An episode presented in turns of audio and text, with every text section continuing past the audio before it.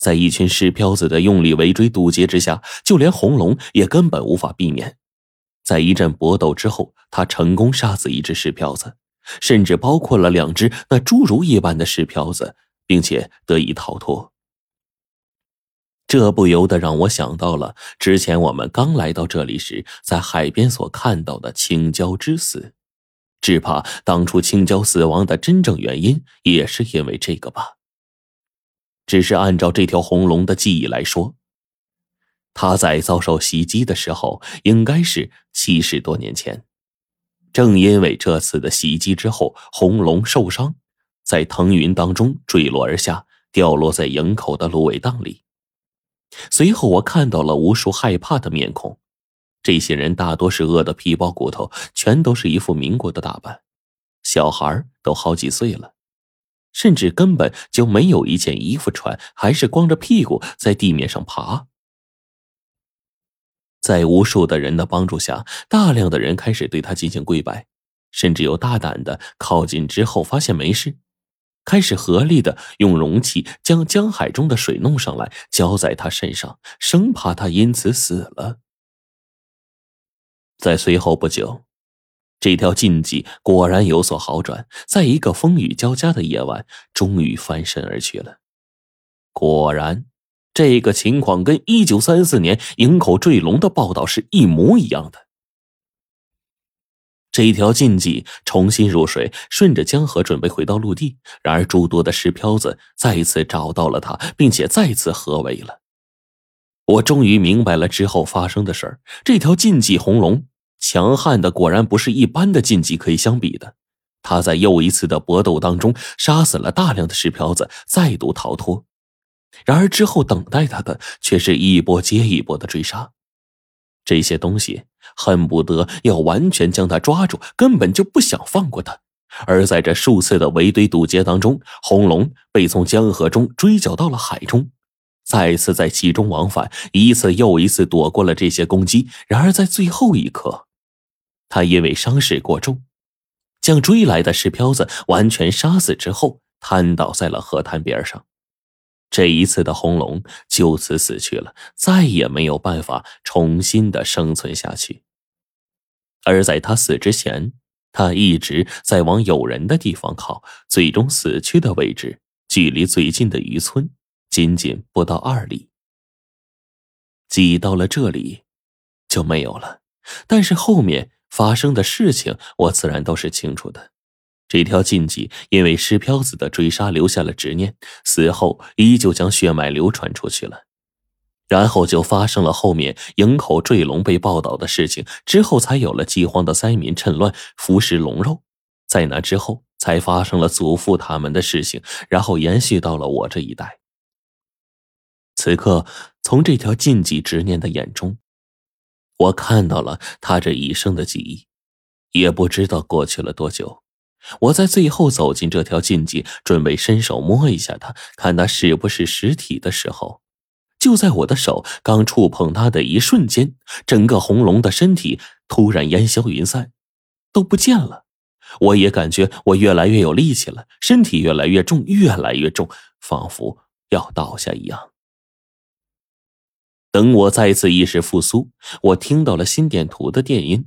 期间我不知道发生了什么，但在我的身上被浑身缠满了各种各样的仪器，甚至包括呼吸机之类的东西。在我旁边的位置还有一张病床，那里躺着的是冰窟窿。冰窟窿似乎比我好不到哪儿去。最要命的是，他还没醒呢。病人醒了，病人醒了。伴随着医生的叫声，在随后不久，火烈拄着一个拐，第一时间冲进病房，却被大夫啊拦在了外面，并不让他进来。我感觉自己耳朵当中嗡嗡的，什么声音都听不见，唯一能听到的似乎只有一些杂音一般的东西。无奈，我睁开眼睛朝火烈看了一眼，示意他我没事。火烈随后这才放心的离开了。期间，奶奶和黄队也看过我，但唯独白程程，我一直没有看到这丫头的身影。但直到这个时候，我才知道，现在的我们一直在南方的一个医院当中，所有人都重伤住院了，今天已经是我们昏迷的第四天。到现在，我的生命危险已经摆脱了，但是冰窟窿这家伙整个伤势啊，还真不好说。我回头看了他一眼，身上插满了各种仪器，也不由得一阵悲从心来。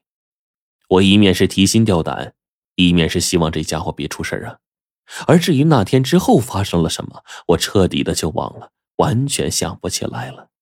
咕噜，咕噜。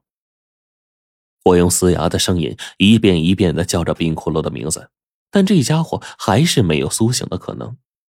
直到这天晚上做了全部的检查，大夫最后来宣布结果的时候，不由得大吃一惊。奇迹，这真是一个医学上的奇迹呀！病人在这么重的伤势的情况下，竟然还能坚持这么久活下来，并且身体内部的重伤痊愈了。我的天哪，这简直是绝无仅有的特殊例子呀！在得知我这边没有大碍之后，我终于啊放心了一些。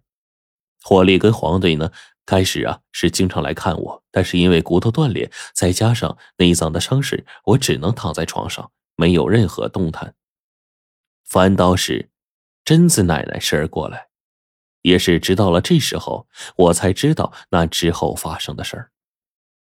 当时在祭坛的时候呢，朱雀本身因为重伤已经没有多余力气了，无奈间只能拖拽着火烈他们四个人在空中飞行了一圈，然后恢复了一些之后，俯冲过来将我和冰窟窿抓起来。